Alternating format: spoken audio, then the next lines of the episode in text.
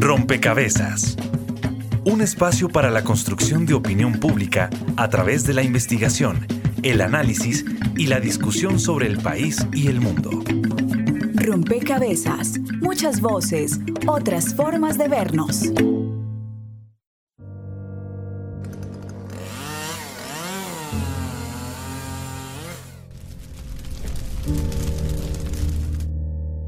La contaminación nos está matando. El daño al medio ambiente causa más de 6 millones de muertes cada año. Esto según un nuevo informe de la Organización de las Naciones Unidas.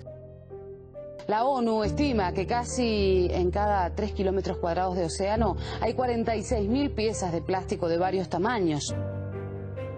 Varias toneladas de peces muertos han sido descubiertas en un lago de Río de Janeiro cercano a la futura ciudad olímpica. Una treintena de bolsas de plástico y otros restos no biodegradables han sido encontrados en el estómago de una ballena muerta la semana pasada. El asunto es que han habido 3.000 delfines muertos en el último mes en la costa norte de nuestro país. Colombia está comprometida a fondo con la protección del medio ambiente. Yo no voy a dejar que se haga un solo proyecto de fracking en Colombia. Este grupo de manatíes se encuentra a pocos kilómetros del pozo Pico Plata 1, donde se viene desarrollando el piloto de fracking de la empresa ConocoPhillips. Emergencias ambientales por cuenta de un derrame de más de 22 mil barriles de petróleo. El aire en Bogotá aún no recupera los índices de normalidad buena parte de Colombia está seca. Ya no hay agua ni en los caños ni en las quebradas, el río se secó. En la Sierra Nevada de Santa Marta, que cumple ya 72 horas en llamas. La deforestación en la Amazonía colombiana se duplicó en 2017. El país perdió casi 220 mil hectáreas de bosque natural, según un estudio realizado por el IDEAM.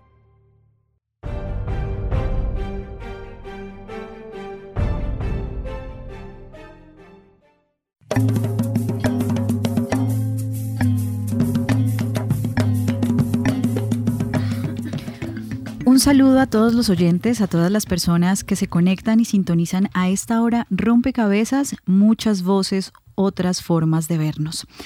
Existe una preocupación mundial por la pérdida de los ecosistemas y también una alerta a hablar y a poner en la agenda pública el, tema de la conservación. Y justamente por eso hoy en Rompecabezas dedicamos este programa a hablar de la conservación de la biodiversidad. Em, encontraba, digamos, en, la búsqueda sobre, sobre conservación algunas reflexiones que decían que el futuro de la biodiversidad requiere hacer conciencia y establecer un balance entre el uso de los bienes o los recursos naturales y la conservación de los mismos. Eh, y también me encontraba con cifras que quizás puedan generar una alerta. Y es que en el informe Colombia Viva realizado por la WWF en 2017, en Colombia se han identificado 85 grandes tipos de ecosistemas y se calcula que 31% del área de estos últimos han sufrido alguna transformación. Y bueno, ponían el ejemplo específico de los páramos que es quizás uno de los ecosistemas que más se ha transformado. Eh, queremos entonces, pues, hablar de la conservación, saber qué es exactamente, cuáles eh, son esos factores asociados a, la crisis socioambiental que, que nos lleva a dinamizar la gestión y la conservación.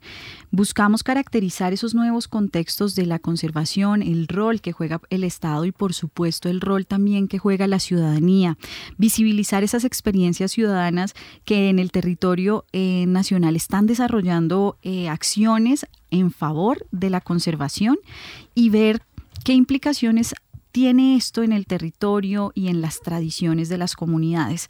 La pregunta eh, y quizás el dilema entre la conservación y el desarrollo también serán puestos en esta mesa para hablar sobre esa tensión que existe. Así que bienvenidas y bienvenidos todos a este rompecabezas. Estaremos con ustedes quien les habla, Mónica Osorio Aguiar y Juan Sebastián Ortiz. Mónica, un saludo para usted, para todos nuestros oyentes. Durante esta semana les pedimos a nuestros usuarios de facebook.com slash eh, rompecabezas radio y en Twitter arroba rompecabezas reemplazándolo por un cero que nos compartieran precisamente sus inquietudes sobre el tema que ya usted comentaba. Así que en el transcurso de este programa estaremos compartiendo sus preguntas para que sean resueltas por nuestros invitados. Aprovechamos también este espacio para saludar a las emisoras aliadas que nos permiten llegar a distintos lugares del territorio nacional. Saludos a nuestras emisoras aliadas. Nos escuchan en Putumayo, Nariño, Valle del Cauca, Caldas, Chocó, Antioquia, Córdoba, Atlántico, Tolima, Los Santanderes y en Bogotá. En todo el país a través de la red de Radio Universitaria de Colombia. En Venezuela por el Instituto Radiofónico Fe y Alegría. En América Latina por la Asociación Latinoamericana de Educación Radiofónica ALER y en el mundo entero por javerianaestereo.com y SoundCloud como rompecabezas-programa-radial. Y están con nosotros también los invitados y las invitadas que nos acompañan en la mesa y nos ayudan a construir cada rompecabezas, a entender cada tema que traemos al programa. Hoy está con nosotros el profesor Juan Ricardo Gómez del Departamento de Ecología de la Facultad de Estudios Ambientales y Rurales de la Universidad Javeriana. Y con el saludo Juan Ricardo, quisiera que empezáramos contándole a los oyentes en qué contexto surge esta eh, propuesta o esta idea de la conservación? ¿Cuándo surge la preocupación mundial sobre esto? Y bueno, aproximémonos también al concepto, cómo se empieza a definir qué es la conservación. Bienvenido. Ok, muchas gracias, Mónica.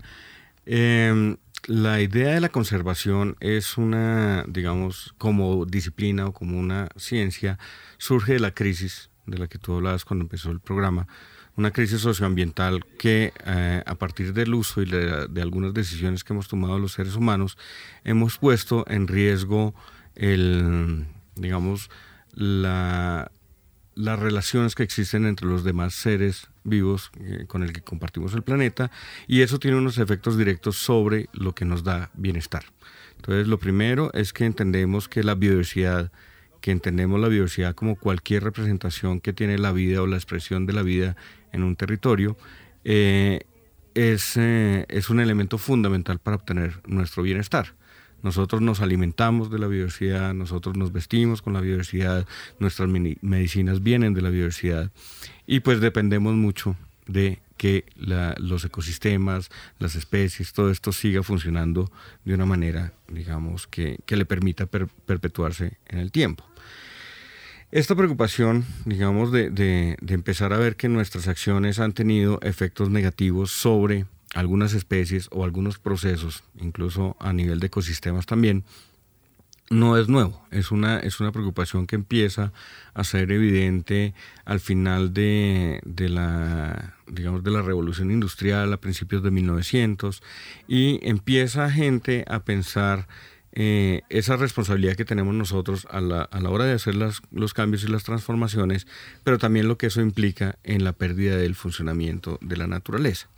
Entonces aparece una, mm, digamos, como un llamado de atención Primero por temas muy generales desde el punto de vista ambientales, sobre, sobre el agua, las preocupaciones sobre los suelos fértiles. Luego esa preocupación incluyó temas de cambios climáticos y más recientemente, digamos a, partir de los años 60, 70, viene eh, habiendo más evidencias o, somos cada vez más conscientes del impacto que hemos tenido sobre las especies y los ecosistemas. Entonces, eh, surge una, esa preocupación, se define, ah, la, ciencia de la conservación se define como una ciencia de crisis, como una dinámica de crisis, donde eh, vemos que hay, mm, digamos, si mantenemos ciertas prácticas, si mantenemos ciertos comportamientos, eh, va a causar efectos aún peores sobre, sobre esa biodiversidad. Esta preocupación mundial em, que usted ya nos cuenta un poco en, el contexto en el que surge, llega a Colombia en algún momento. Y, en ese momento eh, estaría pasando algo en el país eh, particular que lleva a que también en Colombia se, se, asuma esta, esta ciencia como una acción para enfrentar la crisis. Y mm, con esta introducción quiero presentar a Marta Díaz. Usted es asesora de la Subdirección de Gestión y Manejo de Parques Nacionales Naturales de Colombia. Em, eh, Marta, ayúdenos a entender a nosotros y a los oyentes en qué contexto llega a Colombia esta, esta preocupación y también esta manera de atender la crisis. Eh, sí, muchas gracias, Mónica. Eh, bueno, digamos que aquí en, el país los primeros visos que se ven en el tema de la conservación se dan por allá en 1930 y pico en donde empieza una preocupación eh, por el agua y por los bosques. Eh, entendido los bosques en ese momento más como una alcancía, digamos, de unas reservas que en algún momento pues podrán ser como aprovechadas, digamos, estaba la intención, pero no pues como sin mucha claridad eh, frente a lo que a lo que debiera hacerse. Esto digamos que se materializa eh, por allá en el 59, cuando sale una ley, que es una ley segunda, pues que eh, finalmente se dio como muchas directrices y aún hoy está todavía vigente en la forma como se ordena este territorio. Es una directriz pues digamos bien importante para el país. Y allí entonces empieza a consolidarse, la primera vez que se habla, por ejemplo, de parques nacionales. ¿sí?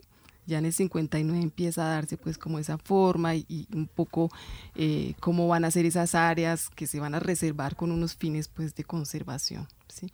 Y luego empieza a consolidarse a través de ciertas normas, eh, se, consolida más con lo que se llama el Código de Recursos Naturales Premio 74, ¿cierto? En donde ya empieza a organizarse más ese tema ambiental en el país, eh, en, diferentes ámbitos, digamos, de manejo de residuos, de agua, de bosques, de áreas protegidas, eh, y, empieza, digamos, como a darse más forma en, un contexto del sistema de parques nacionales y otras áreas protegidas también con otros, con otro, en otros contextos más de diferentes ámbitos regionales y locales. Entonces, este pues es un, es un tema que ya tiene años digamos, no es un tema tan joven, pero quizás para la audiencia, para los oyentes, eh, pues es desconocido, es desconocido qué ha pasado, cómo ha, digamos, cómo ha trasegado un poco la conservación en, nuestro país. Quiero invitarlos a escuchar eh, la siguiente pieza que trae y recoge em, una investigación sobre cuáles son los ecosistemas que en nuestro país están en, mayor riesgo para seguir conversando y, e, y traer a la otra voz que nos acompaña en la mesa de trabajo. La conservación. Escuchamos esta palabra con frecuencia de muchas voces y en muchos contextos. Pero surgen muchas preguntas. ¿Cómo y qué es exactamente ese tema de la conservación? ¿Qué es lo que conservamos o lo que deberíamos conservar? No sé, medio ambiente. Naturaleza. Fauna y flora. Ecosistemas. Calidad del aire. Recursos no renovables. Pues sí, de manera general todo eso y varias cosas más. Pero no vamos muy bien en este tema la modernidad parece traer consigo una amenaza potencial para varios de nuestros ecosistemas, especialmente los bosques nativos, las fuentes de agua, la calidad del aire y la biodiversidad.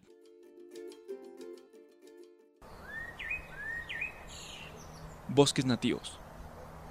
Según la FAO, entre 2000 y 2010 se perdieron 7 millones de hectáreas forestales que en su mayoría se convirtieron en territorio de producción agrícola. Esta pérdida se presentó en los países subdesarrollados y de menores ingresos, donde el incremento de la población rural trajo consigo la pérdida de los bosques nativos. La necesidad de productos forestales como la madera y el crecimiento de la población son otros de los factores que más afectan los bosques nativos. Agua. La Fundación We Are Water estima que más de 850 millones de personas no tienen acceso suficiente a agua potable. Casi 2.500 millones de personas no tienen acceso a instalaciones de saneamiento básico, crucial para evitar enfermedades por contaminación fecal. Aire. En 2016, el 91% de la población vivía en lugares donde no se respetaban las directrices de la Organización Mundial de la Salud sobre la calidad del aire. La contaminación atmosférica en las ciudades y zonas rurales de todo el mundo provoca cada año 4,2 millones de defunciones prematuras. Un 91% de esas defunciones se producen en países de bajos y medianos ingresos. Biodiversidad. la lista roja de especies amenazadas, en 2008 declaró que el número de especies en peligro de extinción es de 16.928. Esto incluye uno de cada cuatro mamíferos, uno de cada tres anfibios y uno de cada ocho pájaros. En Colombia las situaciones no cambian. Los páramos, la selva amazónica y los bosques nativos son de los ecosistemas que más están en peligro en Colombia. Hablamos con Camilo Quintero, director de la Clínica Jurídica de Medio Ambiente y Salud Pública de la Universidad de los Andes. Importante, importante el Amazonas. El Amazonas eh, está en riesgo por la deforestación. La ciénaga de Santa Marta también es un ecosistema que está muy afectado y que pues, es importante eh, cuidarlos y respetarlos. Los mismos páramos también están siendo afectados de manera considerable por diferentes motivos. Uno es las actividades económicas que muchos realizan a partir del beneficio del páramo.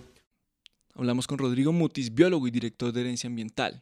pues principalmente el Amazonas, que es un bararte que tenemos los colombianos porque pues es el, el, bosque húmedo más grande y más importante del mundo. También los páramos, Colombia es el país con más páramos en el mundo, alberga el 70% de los páramos del mundo. También el bosque seco, es el bosque seco es un ecosistema que en Colombia se ha venido disminuyendo cada vez más y ya está casi que al borde de extinguirse el bosque seco. Bueno, también están los manglares, principalmente lo que es la ciénaga de Santa Marta, que ya es un manglar que ya pues, tiene unos problemas ambientales gigantescos. Para Rompecabezas, David Ortega. Bien, allí escuchábamos un mapeo un poco de la situación en la que está en nuestro país en términos de conservación o del estado de los ecosistemas. Em, Heidi Paul es directora ejecutiva de la Asociación de Reservas Naturales em, de la Sociedad Civil, es una asociación colombiana y ustedes Em, Heidi, desde la asociación tienen presencia no solamente, digamos, en varios territorios em, de, Colombia y me gustaría un poco que a la luz de estas cifras que aparecen en, la nota periodística podamos em, explicarle la situación mm, ecosistémica y de la, de la, biodiversidad del país a los oyentes. ¿Cómo está ahí? Bienvenida a Rompecabezas. Bueno, muchísimas gracias, Mónica. Eh, yo entraría simplemente hablando muy brevemente de la red, eh, de nuestra red que tiene más de 27 años y que parte de iniciativas eh, netamente de la sociedad civil en un acto de conservación voluntaria. Entonces, eh, digamos, desde ese punto de vista, bueno, eh, yo creo que el diagnóstico es claro. Eh, tenemos una pérdida de biodiversidad gigante en los últimos años con, digamos, toda la situación actual que estamos viviendo de deforestación masiva en, gran parte de la Amazonía. Y lo que viene a hacer la red de reservas naturales de la sociedad civil, Resnatur, es desde la sociedad civil con eh, una intención, digamos, eh, voluntaria, pongámoslo así, en generar espacios de conservación, producción sostenible. Porque, ¿qué pasa? Son personas, nosotros somos personas con una gran diversidad, eh, digamos, de hay minifundios, eh, latifundios, y eh, son personas como, o sea, con diferentes intenciones o diferentes iniciativas para, eh, digamos, mitigar este tema de la destrucción del medio ambiente.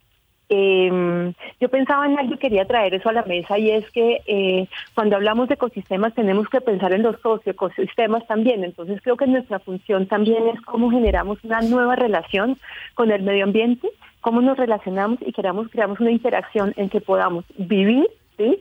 Eh, permitiendo que los ecosistemas sigan existiendo. ¿Sí? Eh, ahora, eh, lo que estamos viendo en todo el país, como decíamos anteriormente, es, eh, pues es, un, es un espacio bastante complejo. sin embargo, lo que estamos tratando de trabajar ahorita muy fuertemente es en la generación de nodos, como de núcleos de trabajo en diferentes partes del país, para generar corredores biológicos a través de diferentes iniciativas de la sociedad civil para generar, y como mitigar, digamos, como esos espacios de deforestación. Y uno de nuestros principales focos también es la, el cuidado de cuencas Em, y de bosques, eh, digamos, bosques nativos em, y eh, también, o sea, tenemos un trabajo importante en la alta montaña. Tenemos varios asociados en la alta montaña que estamos también en un espacio de protección de los páramos.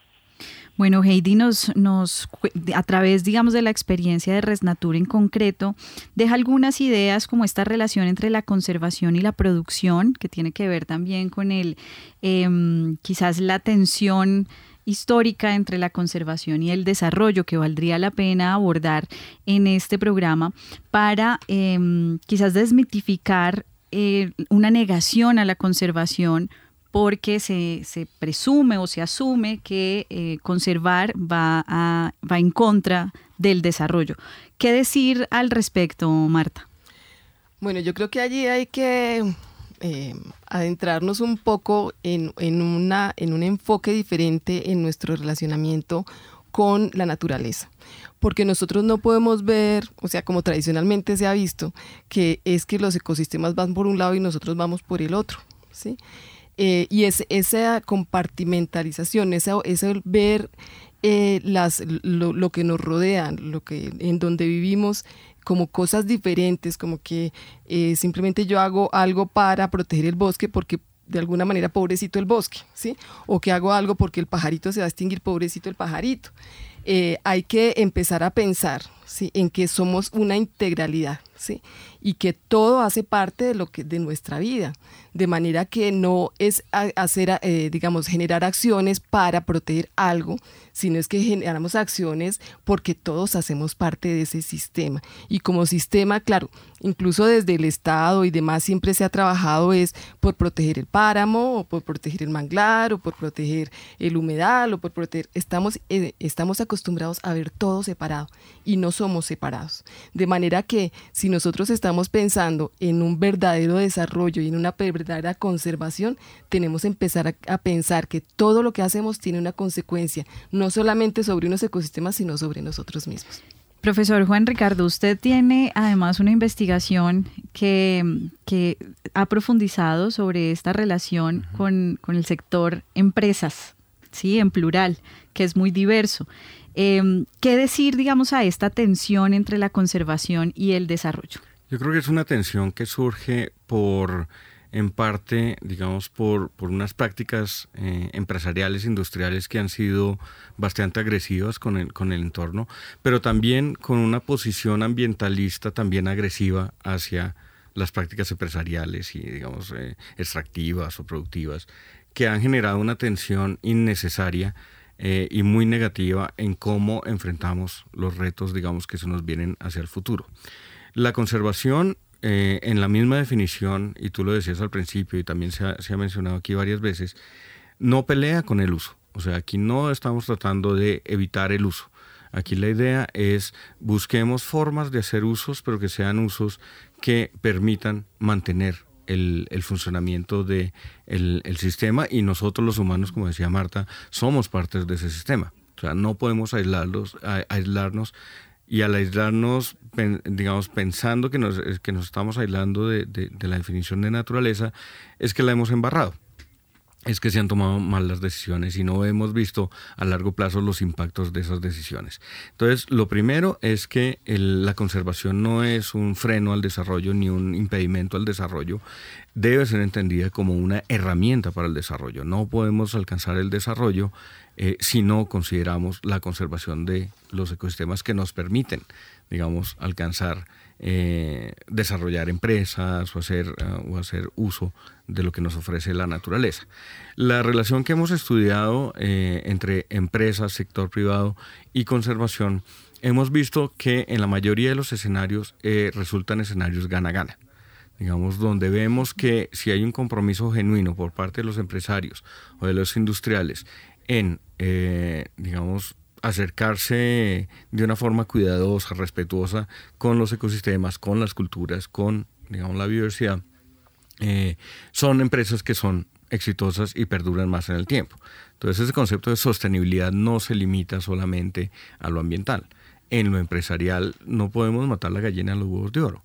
Entonces, si, si tenemos empresas, industrias que dependen de los beneficios que nos da la naturaleza, pues no podemos agotar los recursos.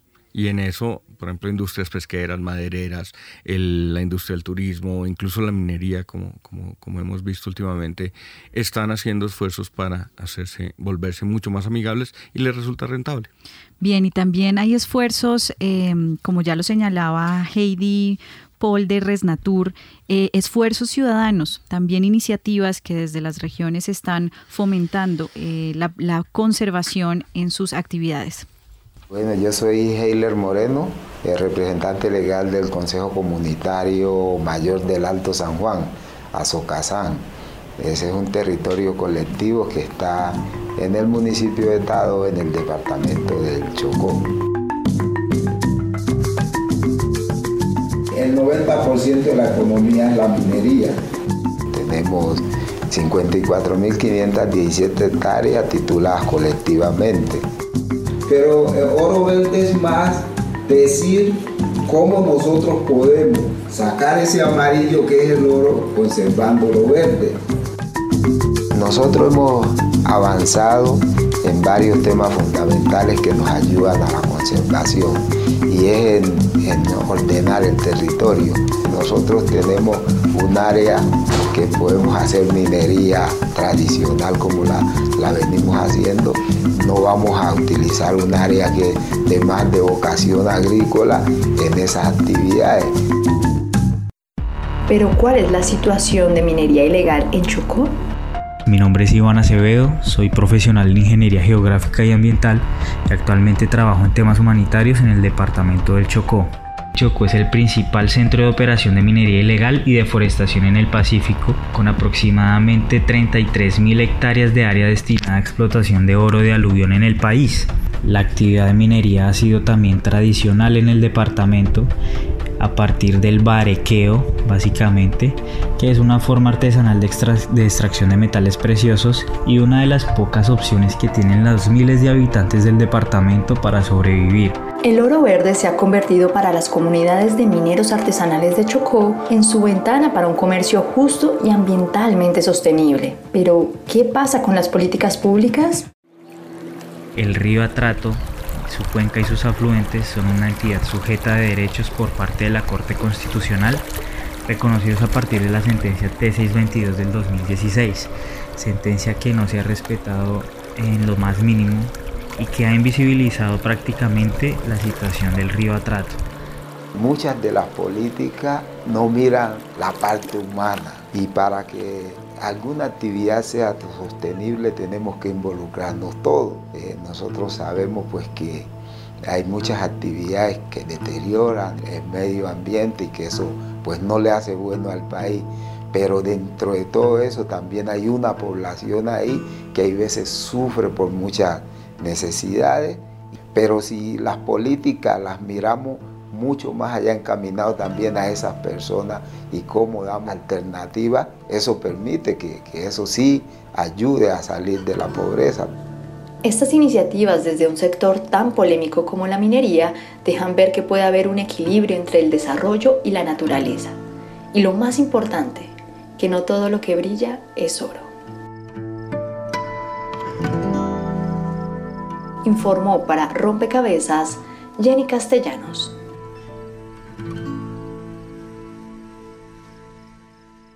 Muchas gracias Jenny por esta información. Pues a propósito eh, del tema que hemos venido desarrollando durante este programa, les preguntamos a nuestros usuarios en www.facebook.com barra inclinada rompecabezas radio, las políticas públicas de conservación medioambiental en Colombia son el 0% señaló que eran suficientes y el 100% señaló que eran insuficientes. Pues eh, Marta Díaz, usted es asesora de la Subdirección de Gestión y Manejo de Parques Nacionales Naturales de Colombia. ¿Cómo dialogan precisamente los diseños institucionales y la gestión de la política pública de conservación con las dinámicas y las lógicas locales?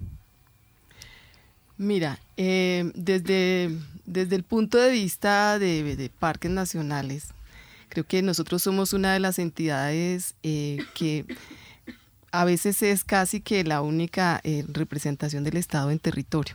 ¿sí? Nosotros llegamos a donde está la situación en terreno.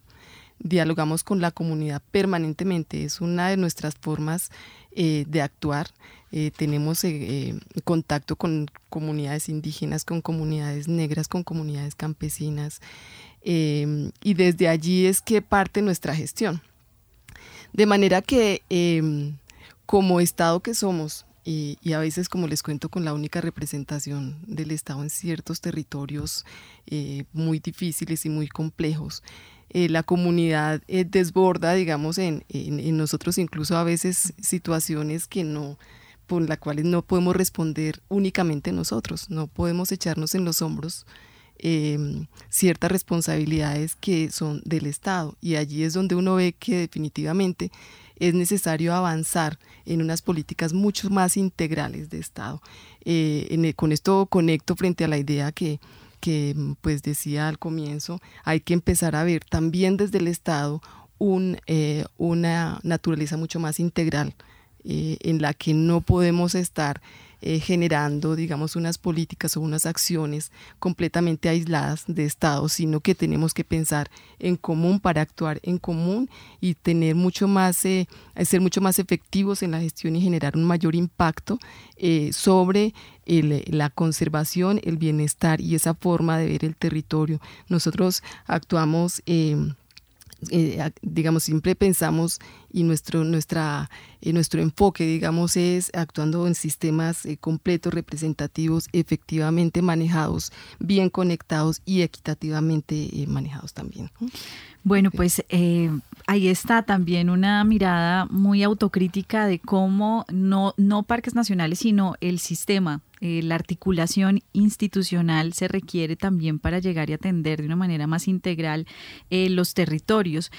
Pero en la nota escuchábamos em, una experiencia concreta que señalaba em, cómo, digamos, en el ejercicio de diálogo con las comunidades, eh, fuera posible también crear eh, medidas que se adapten a, las lógicas y a las dinámicas.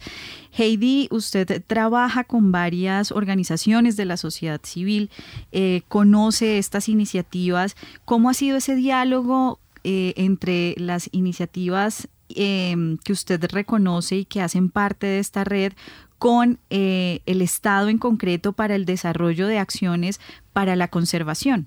Nosotros trabajamos en muchas áreas muy de la mano con, con nacionales, por supuesto, porque somos un complemento. Nosotros, digamos, como eh, Asociación de Reservas Naturales, somos una organización articuladora, ¿correcto?, que eh, unimos diferentes iniciativas en diferentes partes del país, ya sean reservas inscritas ante parques nacionales, ante nosotros o estrategias complementarias de conservación. ¿sí? Eh, entonces, desde, desde el punto de vista, digamos, parques tenemos un como como una conexión importante y creo que es muy o sea, es fundamental ese trabajo conjunto, donde creo que tenemos que trabajar mucho más con las corporaciones autónomas, de crear una mayor cohesión, ¿sí? Porque ¿qué pasa? En muchas regiones, digamos, el tema ambiental es un tema, y lo voy a decir desde mi punto de vista, desde lo que he visto este año y medio, pues yo llevo en la red más de ocho años, pero lo que he visto en terreno es que, en el, territorio es que, digamos, el tema ambiental es un tema que está, pues, en, como la última parte de la fila, ¿me explico? O sea, no está entre las prioridades a nivel regional. Entonces, cada vez creo que es más importante también que la sociedad civil nos organicemos, ¿cierto? con unos ejemplos concretos eh, de lo que le hablaba, de producción sostenible y conservación, para tener una mayor gobernanza en el territorio y poder demostrar, tanto a otros actores, em, que la conservación es posible si hay unos procesos de, producción sostenible, ¿correcto? Em, para eh, generar un bienestar colectivo. Eh, ahora, cada territorio es diferente. Tenemos zonas en que las corporaciones autónomas han sido muy colaboradoras con los procesos que hemos venido trabajando, pero en otros lugares ni siquiera se sabe que es una reserva natural de la sociedad civil. Entonces, en ese sentido, eh, en varias zonas, eh, digamos, nuestros nodos lo que han tratado de hacer es también tener una visibilización con respecto al Estado para pedir, eh, digamos, rebajas en los impuestos prediales y obtener algún beneficio que permita hacer ese trabajo de conservación y apoyar, digamos, el trabajo que está haciendo Parques, que es muy valioso, ¿no?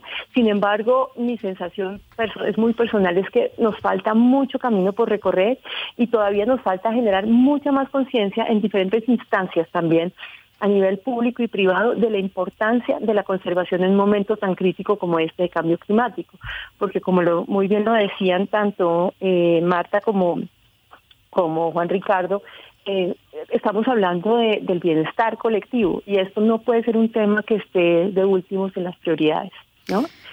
Ahí, ahí, está, digamos, el llamado o la alerta y más en este año, que es un año electoral y justamente es un año de elecciones locales en donde quizás este, este llamado de tener a la conservación, eh, la biodiversidad eh, los temas ambientales asociados a cada territorio en una prioridad uno, pues valdría la pena que quedara resaltado en este programa.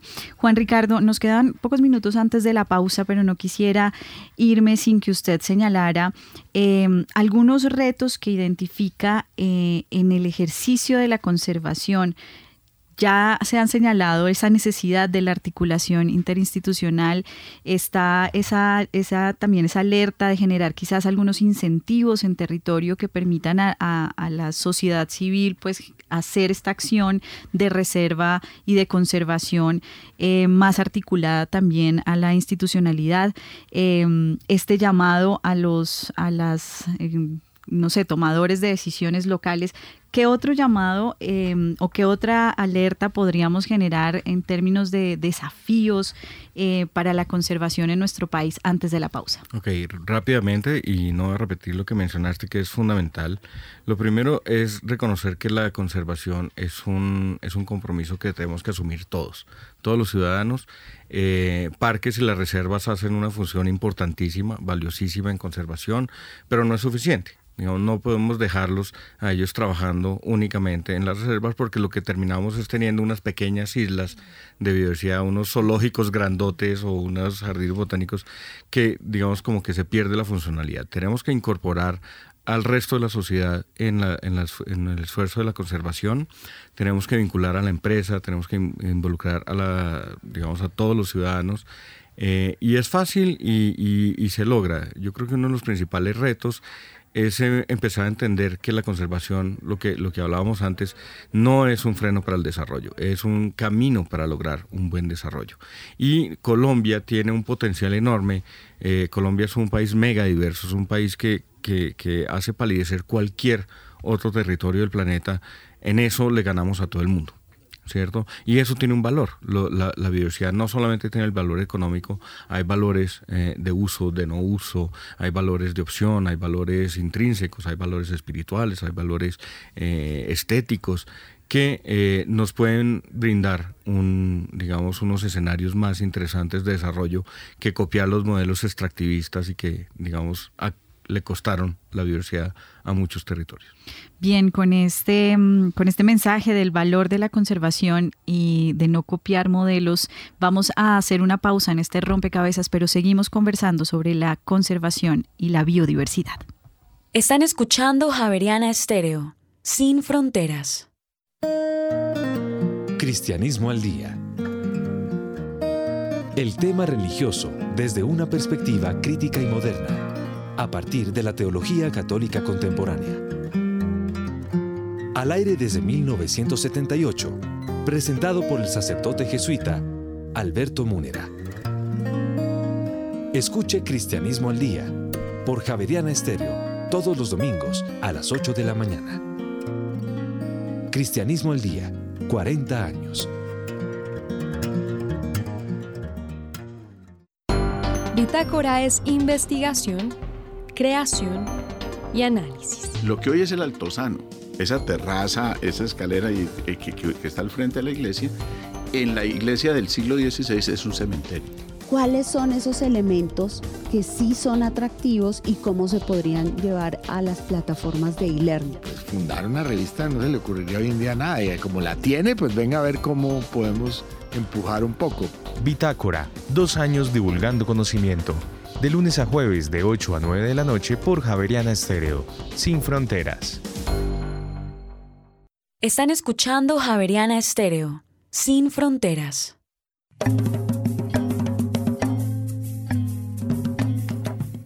Estamos en rompecabezas hablando sobre la conservación, el debate abierto sobre el desarrollo y la conservación y creo que ha quedado al menos ese mensaje claro en la mesa y es que no, no son un versus, no son, no, no, no se, digamos, no se repelen la conservación y el desarrollo, sino al contrario, la conservación eh, puede ser un generador también de avance y puede entenderse también como un valor eh, para ir adelante con el desarrollo.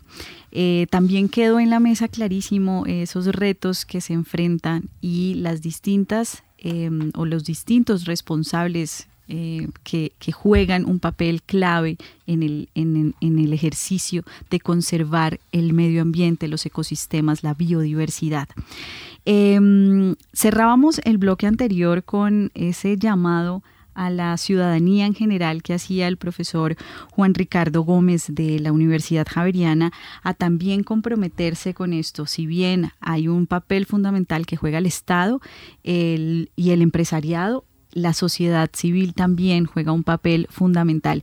Y justamente por eso preguntamos en Rompecabezas a la ciudadanía cómo aportan desde las acciones cotidianas a la conservación y esto fue lo que, lo que nos dijeron que cuando tengo que ir cerca, en vez de usar el carro, prefiero irme en bicicleta o a veces usar bus.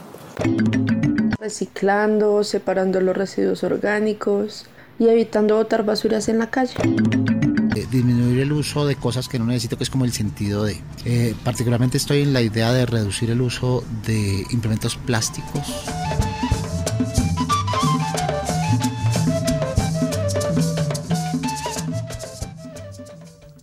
Bien, ahí están algunas acciones que contribuyen con el cuidado del aire, con el cuidado del agua, por supuesto, pero pues valdría la pena profundizar en cómo avanzar en esa perspectiva de apropiarnos más de la conservación. Y ahí creo que Heidi eh, puede ser clave porque en últimas Heidi lidera y articula varias iniciativas que han surgido de la preocupación ciudadana. ¿Cómo se han desarrollado estas iniciativas, Heidi, y también cómo motivar a quienes nos escuchan para que se apropien y emprendan quizás acciones en pro de la conservación? Correcto, gracias Mónica. Yo estaba pensando en eso ahorita, claro, tenemos dos tipos de conservación que podemos hablar, digamos, a nivel urbano y a nivel rural. Nosotros estamos trabajando en este momento mucho más a nivel eh, rural, ¿sí? Em, pero fíjate que en este sentido de la conservación, y yo lo veo, eh, Max al principio hablaba de que no estamos separados, somos una integralidad con el medio ambiente. Y creo que eso es muy importante entenderlo, ¿sí?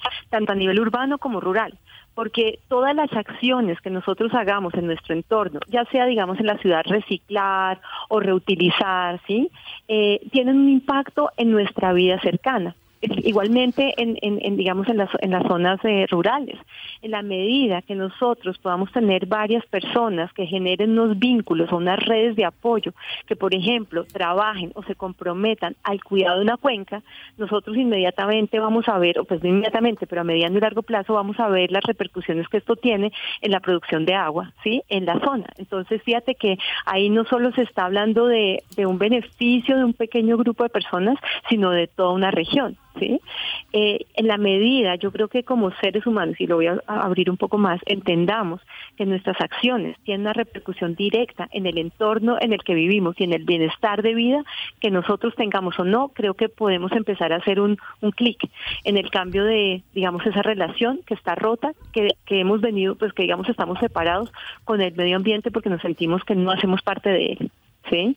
Eh, en la medida que nosotros, yo, yo te hago un ejemplo, eh, y hablábamos al principio con, con, Juan Ricardo de una amiga en común eh, que tiene una reserva en Restrepo Meta, y ella, por ejemplo, era una finca ganadera, esta persona solo hizo un sellamiento, un cerramiento de ciertas partes, eh, y es increíble la recuperación ecosistema ecosistémica que se, ha tenido en esa, en esa región, y ella, hoy por hoy, está, digamos, rodeada de, monocultivos, y sin embargo, en su reserva hay huivos, hay chigüirus, o sea, es un un corredor biológico para fauna eh, y está siendo un sitio de interés y de investigación científica, ¿no?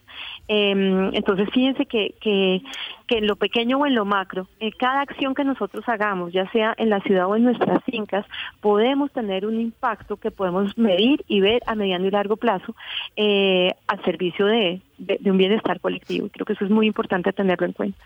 Juan Ricardo. Sí, eh, a la gente que le preguntaron es gente de ciudad, ¿cierto? Y pensábamos que la conservación se hace lejos, se hace por allá, en el monte, en el mar, en todo esto. No, todos estamos involucrados en la conservación y lo que tenemos que hacer, digamos, es, ser conscientes, hacer un poquito de mindfulness o algo así, de conciencia de, qué es lo que estamos consumiendo, cuáles son nuestros patrones eh, y cómo eh, ese cambio en los patrones pueden ayudar. Nosotros si somos conscientes de que vivimos en una ciudad, una ciudad es un sistema consumidor, no es un sistema que produce, ¿cierto? Pero nosotros sobrevivimos gracias a lo que se produce fuera de la ciudad el agua, los alimentos, eh, todos los productos, digamos, que llegan a la ciudad no son producidos en la ciudad. Entonces, si nosotros somos conscientes y empezamos a, a tratar de tener una relación más cercana, más acorde con dónde está nuestra ciudad, cuáles son los sistemas que, eh, que nos proveen esos servicios directos, de pronto empezamos a ver diferentes nuestros recursos y nuestras áreas protegidas. Tenemos a Chingaza y Sumapaz, ¿cierto? Dos parques hermosos a menos de una hora de Bogotá y la mayoría de los bogotanos no lo conocen.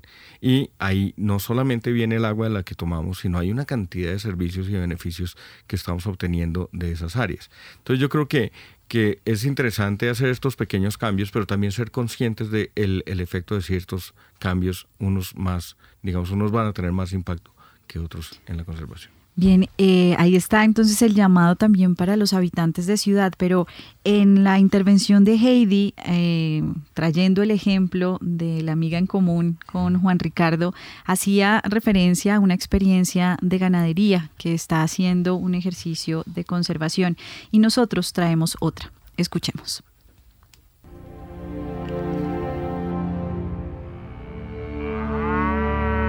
La que estamos haciendo nosotros nació como una propuesta desde una finca, una propuesta de hacer eh, primero una conservación de relictos de bosque que quedaban en un lugar que todavía está bastante conservado, pero hay ganadería, a través del aislamiento de ellos, una restauración de zonas degradadas, tanto suelos como recursos hídricos, zonas muy pendientes y una conectividad entre los fragmentos de bosque que quedaban. Entonces, hay una teoría que dice que para la conservación de la biodiversidad es muy importante, además de conservar lo que hay, pues lograr una conectividad. Claudia Durana, coordinadora de la Reserva Natural El Silencio, finca de ganadería sostenible.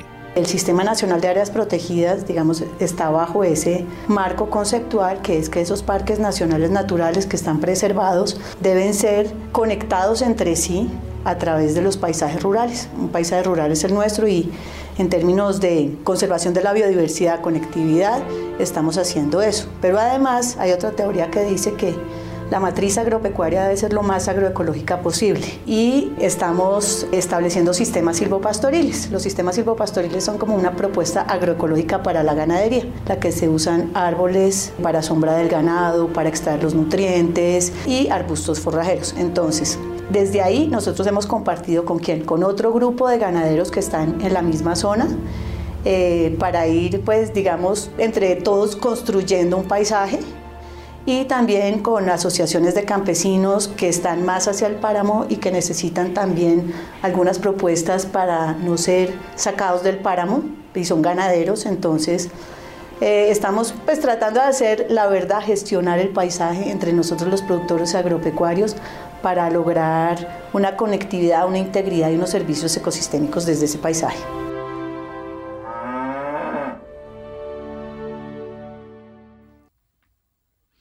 Bien, allí está la experiencia, cómo se está gestionando el paisaje alrededor de la ganadería para de alguna forma conseguir em, corredores biológicos y esa integralidad a la que hemos llamado a lo largo del programa.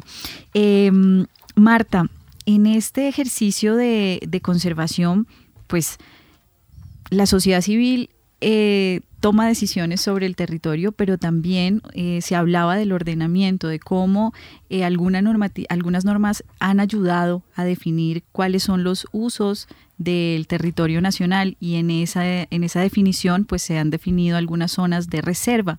¿Cómo se, quizás a los oyentes les interesa saber cómo se define qué se conserva, qué no se conserva eh, y cuáles serían esos, no sé, lineamientos para la conservación de un territorio en específico? Sí, sobre, digamos, lo que se ha llamado eh, prioridades de conservación. Eh, allí, pues, obviamente que en, el, marco, pues, de, los, de las instancias decisorias se trabajan diferentes criterios, diferentes temas, pues, a tener en cuenta en el momento de organizar, pues, un territorio. Una de las cosas que más eh, salta pues a la vista es, son ecosistemas estratégicos, digamos, ecosistemas estratégicos vistos desde un beneficio que pueden brindar al ser humano. ¿sí? Ahora, eh, un poco pues el llamado también es que esos ecosistemas o esas áreas que se definan como áreas de conservación eh, respondan también a unos criterios funcionales, es decir, que nosotros avancemos en conocer cómo funciona ese territorio, ¿sí? cómo le brindamos un poco más de equilibrio a esos ecosistemas ¿sí? y a, esas, a ese grupo de ecosistemas que mm, permiten que, que, las cosas funcionen bien. En eso, obviamente, las comunidades, sobre todo por comunidades indígenas y étnicas que tienen un arraigo y las campesinas que tienen un arraigo por su territorio, que lo han vivido durante muchos años, que, que, lo, que lo conocen y que tienen mucho que enseñarnos también al respecto, Em, ellos también, digamos, pueden brindar herramientas y nos pueden dar a conocer cuál es, esa, cuál, cuál es ese relacionamiento que ellos tienen y por qué ciertas áreas son importantes, de pronto no desde el punto de vista eh, evidente de nuestro bienestar como, como citadinos, ¿sí? sino desde otros puntos de vista que em, permiten que finalmente la naturaleza respire un poco y, avance, digamos, como en ese, en ese equilibrio que todos los días estamos, eh, digamos, eh, estamos incidiendo más en quitarle ese equilibrio, digamos, frente a, esas, eh, pues con esas actitudes que como sociedad consumista tenemos frente, a, frente a la naturaleza y a lo que, lo que ella nos brinda y lo que nos da, ¿no? Entonces es un diálogo también con no solamente con la conservación de los recursos o bienes naturales, sino también con la relación que tienen ciertas comunidades, como usted lo está señalando, con esas, eh, con esos recursos y con esos bienes naturales. Creo que tenemos mucho que aprender y un poco lo decía Juan hace un hace un rato. Eh, no tenemos que traer sistemas ¿sí? o modelos para saber cómo manejar nosotros eh, nuestros, nuestros recursos, digamos, sino que tenemos que también aprender de lo que nosotros mismos como pobladores de este país en los diferentes, digamos, en territorio, hay, hay muchas comunidades que nos pueden enseñar mucho cómo manejar las cosas, ¿no?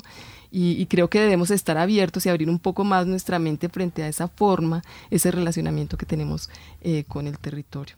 Bien, los invito a escuchar eh, la siguiente experiencia que gira alrededor del agua. Las montañas de Colombia están llenas de historias, riquezas y tesoros naturales que sin duda merecen ser descubiertos y admirados por sus habitantes y visitantes, eso sí, de manera responsable. Es el caso del río Otún, que adorna los paisajes de parte del departamento de Risaralda y hace parte además del paisaje cultural cafetero, patrimonio de la humanidad los actores especializados de la localidad para hacer acciones en pro de la conservación. Harvey Murillo González, asociado y fiscal de la Asociación Comunitaria Yarumo Blanco. Se pudo eh, evidenciar que en la medida en que las comunidades sabían qué era lo que tenían alrededor, se convertían en los grandes guardianes de esos escenarios y ya con la nueva transformación, o sea, hoy en día los parques nacionales puestos en valor como uno de los escenarios para dinamizar economías locales, ¿cierto? Y darle la oportunidad a estas comunidades eh, ya empoderadas de sus recursos naturales de poder generar sus proyectos de vida, pues entonces generan un arraigo y un empoderamiento del territorio que permiten que hoy tengamos resultados tan especiales como que uno de los parques nacionales naturales de la nación sea uno de los Green Destination del mundo. De hecho, en el mundo tan solo hay 100 de estos destinos. La conservación de los ecosistemas es responsabilidad de todos. Harvey insiste en ello si nosotros en, las ciudades pues tenemos todo el conocimiento y podemos llegar hasta un estatus de, sensibilización en donde sabemos que si cualquier eh, grifo que cerramos o cualquier eh, eh, switch que apaguemos está ayudando a la conservación, pues entonces esta revolución de las pequeñas cosas van a hacer que dentro de las áreas protegidas pues se sigan generando unos servicios ecosistémicos sostenibles y obviamente que duren en el tiempo. Pero ¿qué tan difícil es llevar a cabo la conservación en los entornos naturales de Colombia? poder generar esa sensibilidad de parte de cada uno de los ciudadanos, sí, especialmente dentro de las ciudades que, eh, aunque muchos hablamos de conservación y todo, pero poco hacemos pues respecto a esto, ¿cierto? Además, pues que las personas que quieran entrar a un, área protegida de estas, pues tengan toda la conciencia del escenario que están visitando y del valor ecosistémico el valor natural que, que tiene ese escenario. Si bien es cierto que hay muchas variables que pueden obstaculizar la conservación natural de nuestro país, ¿qué acciones lleva a cabo usted en su cotidianidad en pro del cuidado de los recursos de nuestro país? Informa para Rompecabezas Juan Sebastián Ortiz. Bien, ahí Juan Sebastián deja abierta la pregunta para que los oyentes, quienes están allí eh, tejiendo también eh, con nosotros el diálogo alrededor de la conservación, pues se pregunten qué están haciendo desde la vida cotidiana para aportar a la conservación. Y en los minutos que nos quedan, quisiera invitar a quienes nos acompañan en la mesa, pues a hablar de la conservación como una oportunidad. ¿Para qué? Es una oportunidad, ya lo hemos dicho, para el desarrollo, es una oportunidad para las comunidades, por supuesto, es una oportunidad para entendernos como sistema, pero bueno, cerremos con esa reflexión sobre la conservación como una oportunidad para qué, Heidi. Creo que es una oportunidad para repensarnos con un sistema y buscar nuevas formas de vida en equilibrio. Y creo que eso es un acto social, ambiental y espiritual. Marta. Yo creo que es una oportunidad para reivindicarnos con nosotros mismos y con la naturaleza. Eh, porque creo que es una responsabilidad que es eh, a todo nivel y, y es en diferentes escalas. Nosotros eh, desde nuestras casas, desde como lo decía pues ahora una de las de los eh, grabados que veíamos.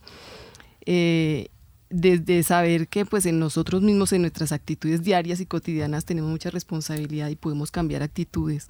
Eh, desde los tenderos, el tendero, el de la esquina, el supermercado, a veces uno va a comprar unas uvas, pasas y se los dan en bolsa plástica, cosa que uno pues no tiene como razón de ser, o sea, desde las pequeñas cosas. Em, en el trabajo y sobre todo a nivel empresarial también una gran responsabilidad por trabajar por un mundo más equitativo frente a esas a esos beneficios que la naturaleza nos da. Y que si bien nosotros como estado pues hacemos un gran esfuerzo en temas de conservación eh, es responsabilidad de cada uno de nosotros como ciudadanos, como citadinos, como habitantes de un paisaje rural. Creo que todos tenemos una responsabilidad y, tenemos, como lo decía al comienzo, una oportunidad de reivindicarnos con nuestro relacionamiento con la naturaleza. Juan Ricardo, una oportunidad para qué? La conservación. Iba a decir lo que Heidi y Marta dijeron, pero yo pensaría que también para revalorizar. Yo creo que nosotros lo que tenemos es supremamente valioso, es supremamente importante. El mundo lo sabe. Eh, estamos recibiendo visitas eh, a ver nuestra biodiversidad, a conocer nuestros ecosistemas, a conocer nuestras especies, a, conocer nuestras, nuestras culturas, mucho más de lo que nosotros lo hacemos.